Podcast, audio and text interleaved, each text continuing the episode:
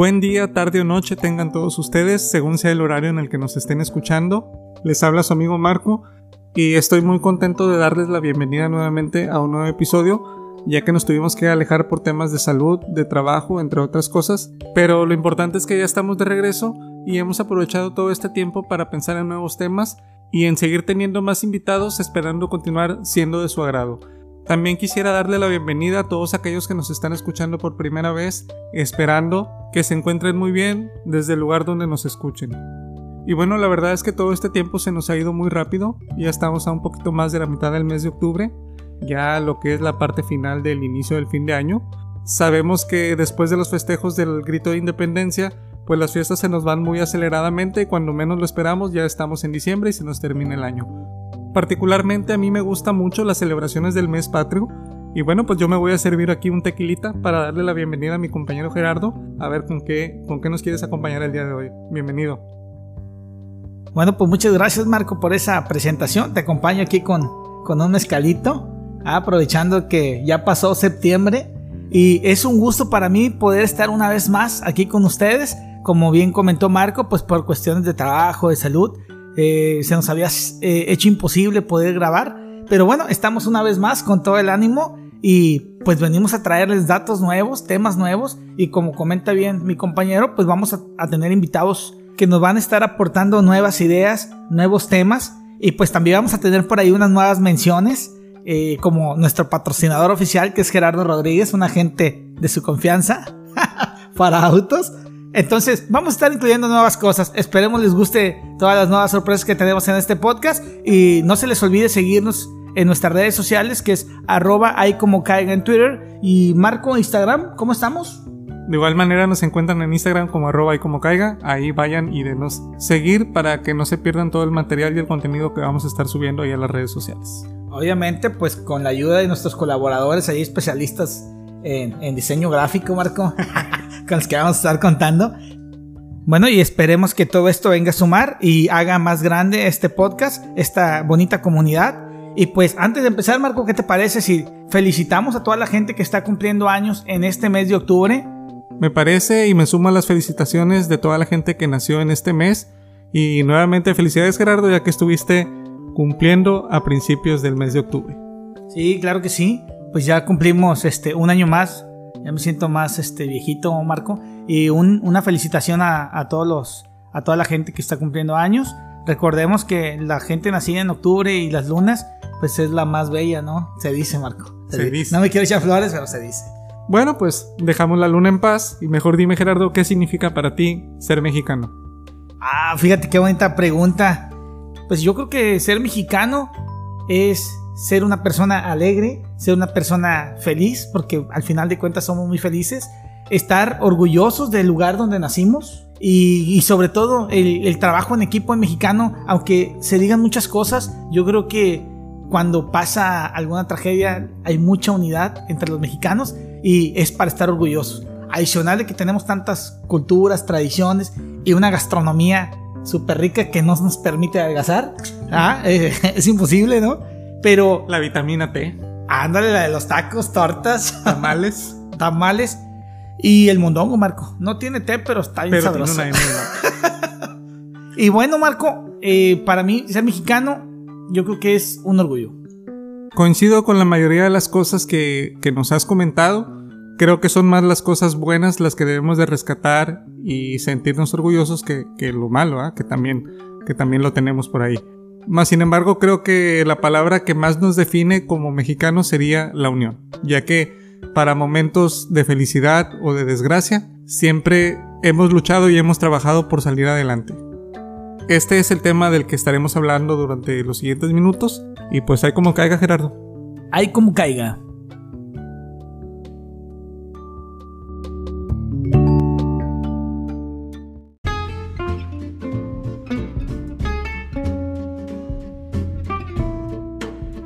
¿Cuántas veces hemos dicho o hemos hecho algo? Hay como caiga.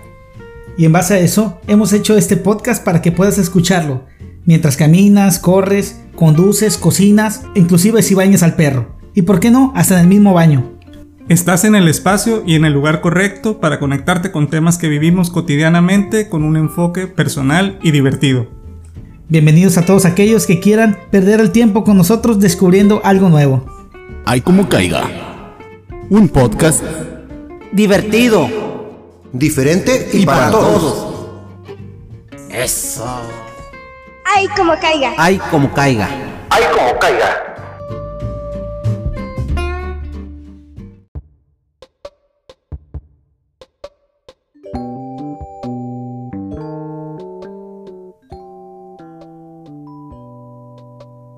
Regresamos para continuar hablando sobre este bonito tema de qué significa ser mexicano y la verdad es que hay muchos elementos que le dan vida a nuestro país y muchas cosas como ya mencionamos de lo cual deberíamos estar orgullosos y que a través de los años pues nos han dado lo que es nuestra identidad.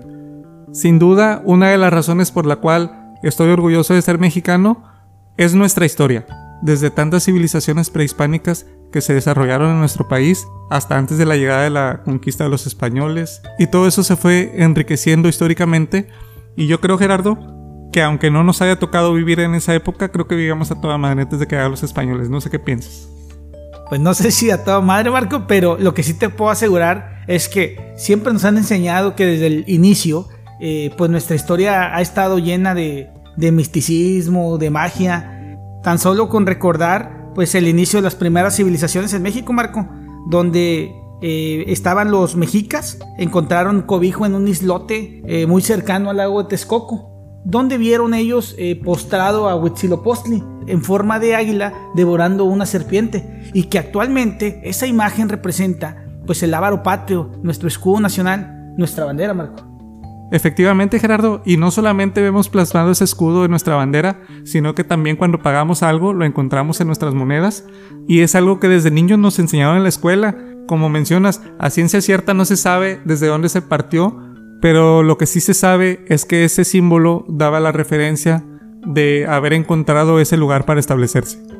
Y así como este ejemplo, podemos encontrar a lo largo de nuestro país diversas culturas prehispánicas, incluso unas que no hemos descubierto, como podremos mencionar los mayas, los toltecas, los purépechas, los huastecos por supuesto, entre otros.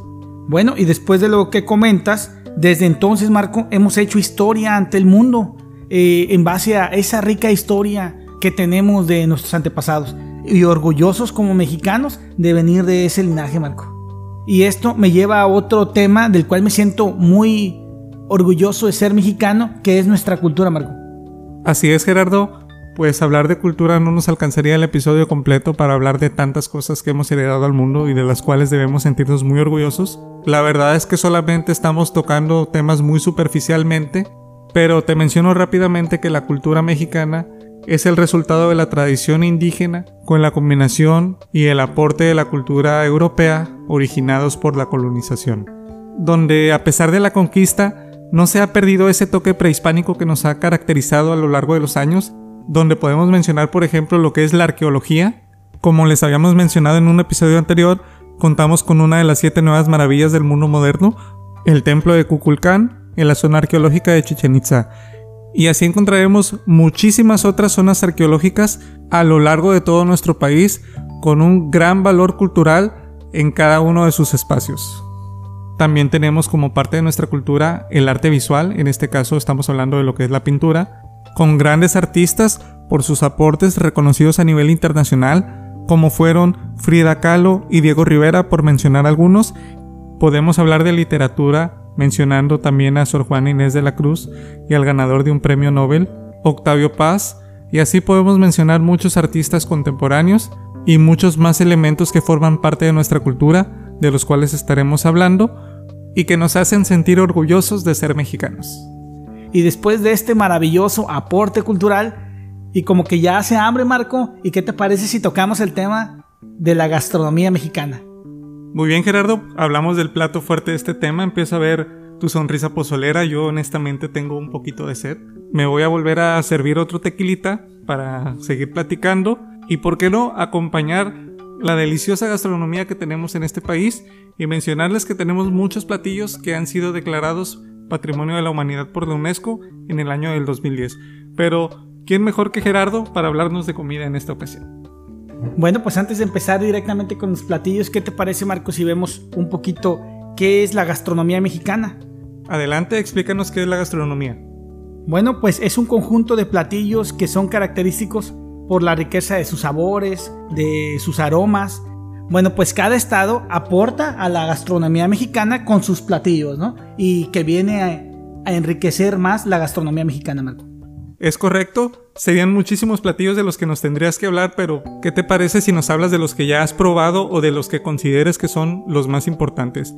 Algo que nos distingue en nuestra comida es que una simple quesadilla, de queso por supuesto, tiene un sabor diferente ya sea preparada en el norte o en el sur del país, lo cual le da un toque y una identidad única a la región donde se prepara. Hablando ahorita de quesadillas, con el platillo principal que es un referente en México que es el taco o los tacos, ¿verdad? Ah, eh, Mencionaba Marco hace un momento que cada estado tiene un tipo de, de taco, ¿no? Entonces, esto se compone por el tipo de masa. En, acá en el norte podemos encontrar una masa eh, de maíz amarillo eh, para el centro, para México, este, El Puebla, maíz morado, el maíz rosa. negro inclusive, ¿no? No es que esté echado a perder, sino que el maíz es de ese color. Así es, no, no, no existen eh, ese tipo de maíz en los otros estados. Y obviamente hay una y mil maneras de hacer tacos, Marco. que es el platillo con el que nos ubican eh, de manera internacional. Siempre al mexicano lo han relacionado toda la vida con los tacos. Así es, uno de los tacos favoritos de los mexicanos. Yo creo que los tacos al pastor, los tacos de cecina, esos tacos de carnitas michoacanas, Marco. Bueno, tenemos también los tacos de cochinita pibil, o es un platillo también que más, al- de Yucatán. más adelante vamos a hablar un poquito de la cochinita pibil en especial, pero ahorita estamos con los tacos. Tacos de diferentes guisos, de chicharrón, de papa, nopales, camarones, en su gran variedad. Como dato curioso, hablando ahorita de tacos, fíjate que la primer taquiza se dio en la época de la conquista, cuando a los españoles se les terminó el pan con el que acompañaban sus alimentos, vino un mexica y les ofreció el maíz, en este caso, en tortilla, y desde ahí en ese entonces podemos decir que se armó la taquiza. Y haciendo mención nuevamente de la época prehispánica, nos vamos a remontar a un platillo, Marco, que viene de esa época, que es el mole. Déjame comentarte una historia que se cree que los aztecas lo preparaban para los grandes señores mexicas, conocidos como los tlatoanis, que así las llaman al, al actual presidente. Pronunciaste como todo un nativo de esa época.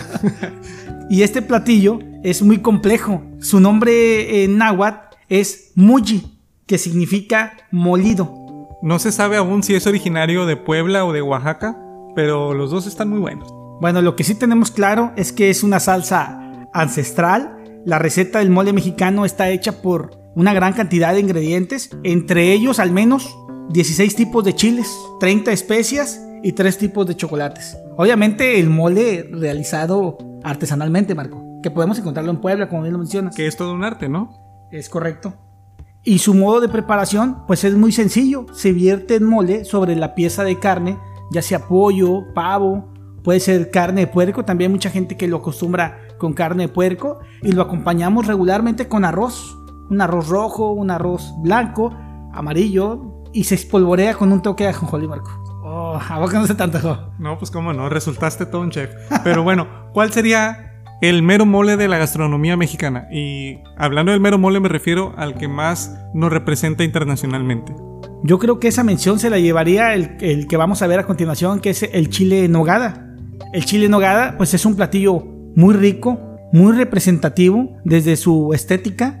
Antes de comerlo vemos los colores patrios, verde, blanco y rojo. Y es un platillo que nos representa internacionalmente, Marco. Y ahí les va el spoiler de cómo se prepara un buen chile en nogada. Pues primero tenemos que tener un chile poblano de gran tamaño de preferencia para los que son de buen apetito. Eh, este va relleno con una base de carne de picadillo, lleva especias, lleva fruta también, se recubre con una fresca crema de nuez de Castilla, que esa es conocida como la nogada, Marco. Se decora con perejil y granada. Y esta receta de chiles en nogada forma los tres colores de la bandera, que es lo que hace que este platillo sea muy representativo estéticamente hablando y delicioso. Es uno de mis favoritos. Podemos decir que en este platillo encontramos lo que es color, sabor y tradición de nuestra comida en un solo plato. No lo pudiste haber hecho mejor, Marco. ¿Con qué otro platillo nos vas a seguir antojando y deleitando, Gerardo? Adelante. Bueno, yo creo que ahora nos toca ir a la gastronomía yucateca, Marco, donde como hace un momento lo mencionábamos, pues es la tra- tradicional Es una bomba. cochinita pibil. Así es. Este es un platillo en base a carne de puerco, de ahí viene su nombre de cochinita pibil, ¿verdad? O puerca. o puerca o, o gallina, porque actualmente hay gente que la hace también con pollo. Esta se adoba, la carne se adoba en, en un condimento que llamamos achote. No sé si en otras partes lo conozcan, pero aquí en México es conocido como, como achote. En, en su receta tradicional se envuelve en hojas de plátano y cocidas dentro de un horno bajo la tierra, Marco. Aquí regularmente lo hacemos en ollas de presión, pero en su forma tradicional se hace... La receta original es enterrado, ¿no? Es correcto. Y es- se acostumbra, es un platillo típico de Yucatán. Un saludo para Yucatán. También este, uno de los platillos que se prepara con, con la cochinita que nos mencionas son los tradicionales panuchos. Y bueno, Marco, ¿quién no ha desayunado este platillo que vamos a comentar a continuación? Que es una barbacoa de borrego. Un dominguito o una resaca. La gente va temprano a la carnicería, compra su barbacoa, se la lleva a la casa, su kilo de tortillas y una cocota bien fría. Este platillo es referente del estado de Hidalgo. Se acostumbra también a hacerlo de la misma manera que la cochinita pibil, eh, envuelto en pencas o en, o en hojas de plátano. Se entierra al pozo, de ahí viene su lado artesanal. Y pues es algo muy delicioso que acompañamos regularmente los domingos, Marco. Después de una buena fiesta el día anterior, no hay nada mejor que desayunarse una, una rica y deliciosa barbacoa. Y ese caldito levanta muertos, Marquito. y bueno, un platillo característico, Marcos, que representa también nuestra gastronomía, es el pozole, Marco. ¿Quién no ha probado el tan suculento pozole? ¿Por qué lo llamamos tradicional? Una, porque es artesanal. Viene también, la receta es prehispánica. eh, también mexicana, porque se prepara en tres tipos de colores, Marco. Se prepara en color rojo, se prepara en color blanco y el delicioso pozole verde. Regularmente se hace con puerco o se puede hacer con pollo también. Y creo que es un manjar, así lo llamo, manjar de comida, que todos los mexicanos alguna vez en nuestra vida hemos probado. Así es, no conozco a alguien que no le guste el pozole. Explicarles un poco, el pozole es un caldo de granos de maíz, por así decirlo, acompañados de un poco de carne, lechuga, cebollas y rábano. Así es, con un. Se le puede poner como condimento orégano, Marco. y Es una correcto. Pizca de sal. Y un buen tequila. Oh, para acompañar, no puede faltar.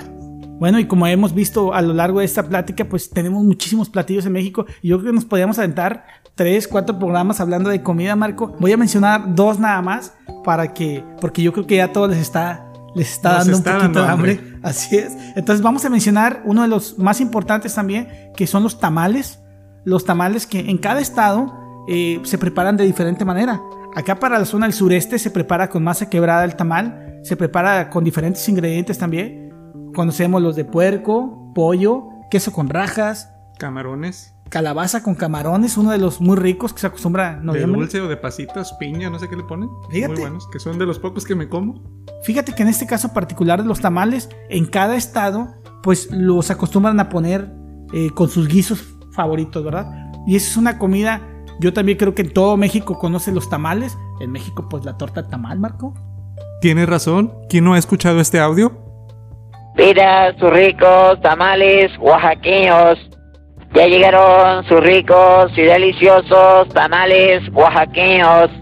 Conocidísimo, yo creo que por toda, por mucha gente, Marco. Y bueno, el tamal regularmente se acompaña con un chocolatito, con un champurrado, con un cafecito. Un atole. Nosotros acá en el norte del país pues estamos muy mal acostumbrados a acompañarlos con una coca. Y por último, pues me gustaría mencionar un platillo referente de, de Guadalajara, Jalisco, que bien conocido por, por todos de por allá, que es la torta ahogada, Marco. Se le llama torta ahogada porque es una torta de pierna de carne eh, ahogada en, en una salsa tradicional. Se acostumbra mucho en color rojo. Es roja la, la salsa. Creo que sí has tenido el placer de probarla. Sí, sí la he probado, pero honestamente no me gusta porque recuerda que, que no, no como salsa. Pero en todo caso preferiría una torta de la barda, típica y tradicional de aquí de donde vivimos, acompañada de un squid de hierro o un agua de jovito. Suculenta agua de jodito. Yo creo que para terminar, eso serían los platillos. Me parecen los más importantes. Digo, obviamente tenemos un abanico de opciones muy grande, Marco, respecto a gastronomía, a comida. Me falta por mencionar el pescado zarandeado, que es rumbo al Pacífico, rumbo a Veracruz, pues podemos encontrar también gran variedad de platillos de, de mar, ¿verdad? En Querétaro, las migajitas, un saludo para la gente de Querétaro, o las migaditas, no sé cómo las conozcan. La carnita asada en el norte. Es, efectivamente, la carne asada también, que es un platillo cada día eh, está más presente en la gastronomía de acá de los del norte, Marco. Así es, la verdad es que no quisiéramos omitir ningún platillo, pero el tiempo no nos alcanza para hablar de la extensa gastronomía que tenemos aquí en México. Bueno, y antes de terminar, Marco, déjame mencionar otro platillo que se me estaba pasando, que son las tlayudas de Oaxaca, un platillo típico de la zona, inclusive también se le conoce que es muy exótico, debido a que se acostumbra a ponerle chapulines. Es una recordemos que el chapulines pues nos brinda mucha proteína y es un producto que se le agrega a las ayudas. Ok, muchas gracias por tu aporte. Yo creo que vamos a hacer una pausa, si no, no te vas a callar y vas a seguir hablando y vas a sacar otro platillo.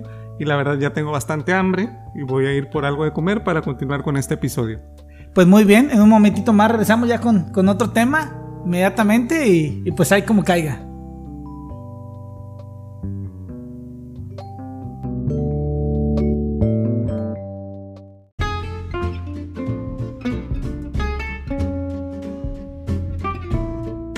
Continuamos y seguimos escuchando Ay como caiga.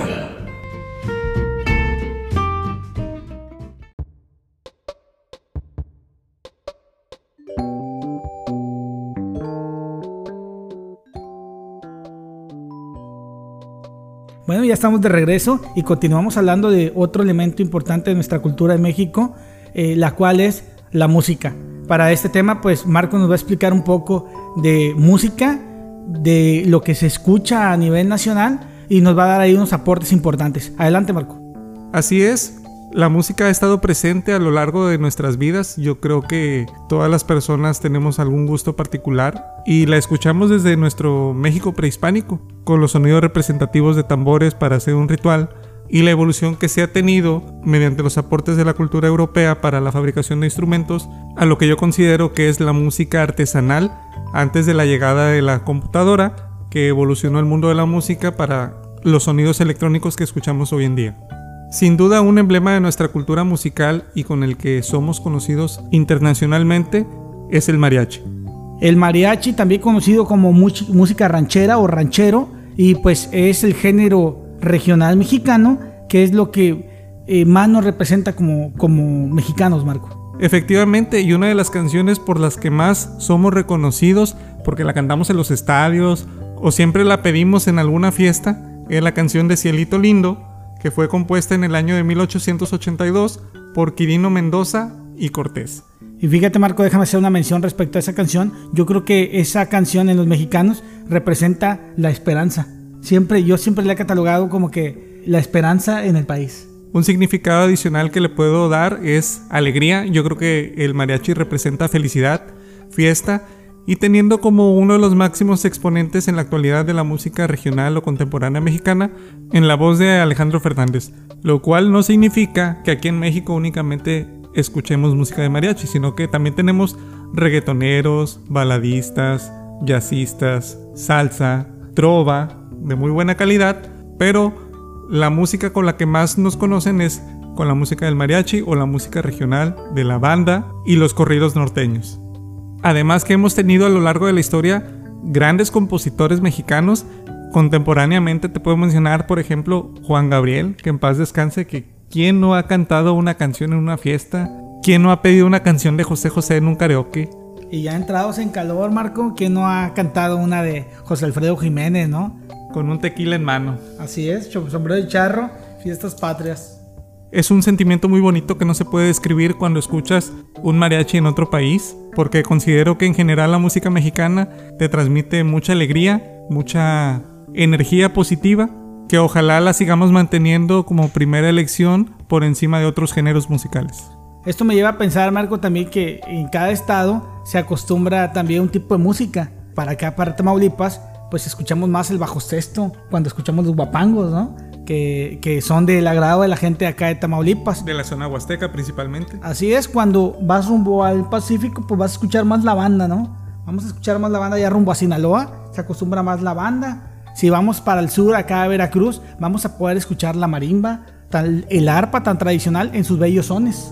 Y para terminar, pues en la zona norte, pues nos gusta el acordeón, ¿no? Regularmente las canciones norteñas eh, son las que predominan el gusto de la gente. Obviamente los mexicanos escuchamos todo tipo de música, ¿verdad? Pero los géneros más importantes, pues para nosotros, como lo mencionaba Marco, pues es el regional mexicano. Obviamente escuchamos reggaetón, la música disco, la retro, nos gusta música en inglés también, que son aportaciones de otras culturas. Sin embargo, ahorita estamos mencionando, pues, lo que es cultura para nosotros mexicanos.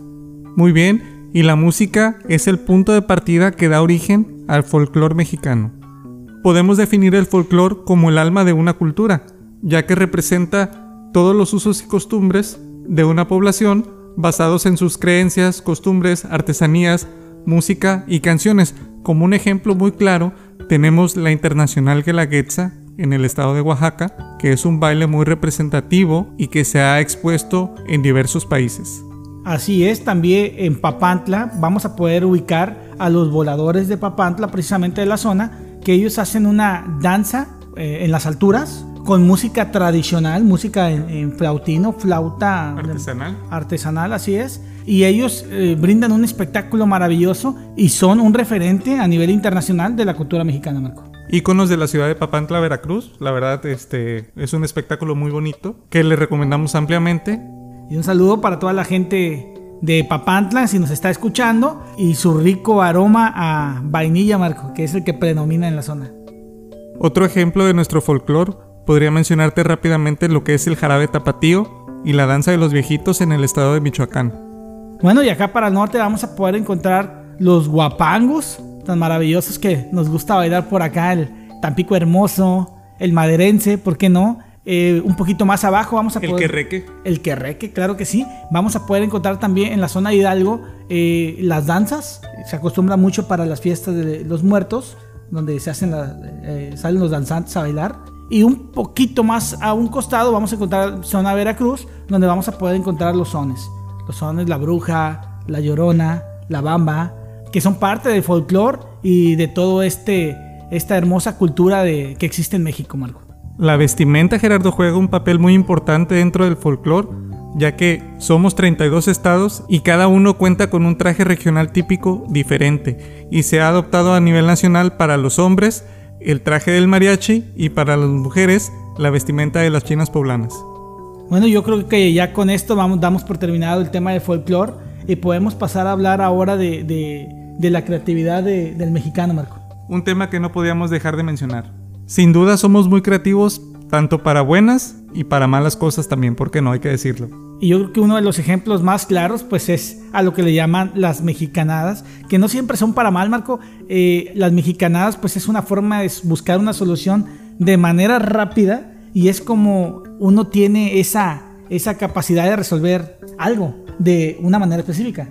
Podríamos decir que es el ingenio de darle una solución inmediata con los materiales que tengamos disponibles para darle solución a un problema. Así es, en ese momento. Nosotros pensamos cómo podemos hacer y lo resolvemos. Otro ejemplo tenemos también los típicos y tradicionales memes que son parte de nuestra cultura y no lo podemos evitar.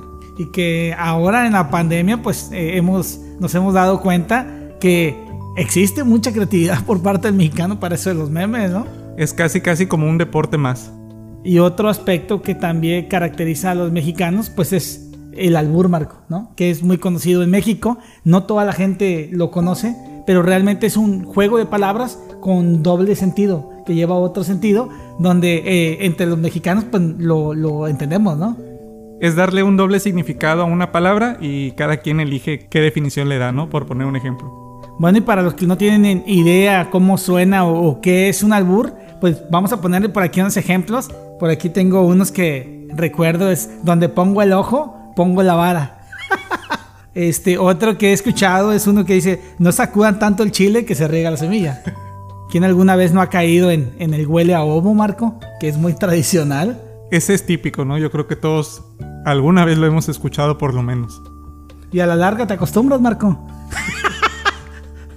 es otro de los típicos albures que vamos a poder compartir con sus amigos. Es correcto, a mí en lo personal no, no son mucho de mi agrado y ya cada quien le dará el significado que mejor le convenga. Pues muchas gracias por tu aporte en este ajedrez mental, por ponerle un nombre, pero también somos buenísimos para poner apodos, que a veces está tan bien puesto ese apodo que nos olvidamos del nombre de la persona, Gerardo. Así es, apodo, mote o sobrenombre es, es algo característico del mexicano también que solemos hacer hacia a una amistad o hacia un ser querido. Puede ser un apodo de cariño, puede ser un apodo para estar molestando a, a alguien más. Bueno, recuerdo, me viene a la memoria uno de un compañero en Cebetis eh, que precisamente le decíamos el Cebetis. Y ahora explícanos por qué razón le decían el Cebetis. Ah, bueno, pues como era moreno, pues como yo ah, era moreno, pero moreno oscuro, pues le decíamos el Cebetis Now, ¿no? Y hasta la fecha la raza le sigue diciendo el Cebetis. Es un apodo que se le quedó de por vida, como ya mencionábamos. Así es. Y bueno, pues yo creo que con esto es suficiente para terminar con el episodio del día de hoy. ¿Y cuáles serían tus conclusiones sobre este tema, Gerardo? Bueno, pues es un tema muy extenso donde vamos a yo creo que lo vamos a partir en dos, Marco, y el segundo episodio también vamos a seguir hablando un poquito de la cultura de México. Hay muchas cosas de las que se pueden hablar. eh, también hay muchos lugares que podemos visitar en México que vamos a abordar en el siguiente episodio. Pero de momento esperemos que le haya sido de su agrado pues todos los, el los temas que vimos y que nos acompañen el próximo episodio donde vamos a seguir trayéndoles más aportes referente al tema de la cultura mexicana, de sitios de visitar aquí en México y alguna otra cosa más, ¿no? Les recuerdo que nos sigan eh, en nuestras redes sociales, en, en Instagram, arroba ahí como caiga, y en Twitter como arroba ahí como caiga. Y bueno, Marcos, déjanos ya tus conclusiones para irnos. Para despedirme me gustaría comentar que somos 32 estados que formamos un nombre en común que es el del país, México, que significa ombligo de la luna, literalmente, teniendo como parte de nuestros símbolos la bandera, el escudo y nuestro himno, que es lo menos que debería de saber cualquier mexicano. Y que ese viva México que gritamos en septiembre se vea reflejado en nuestras decisiones diarias, no solamente en el mes de septiembre, sino que día con día apostemos por lo hecho en México, que nos ayudará bastante a mejorar en todos nuestros aspectos como país.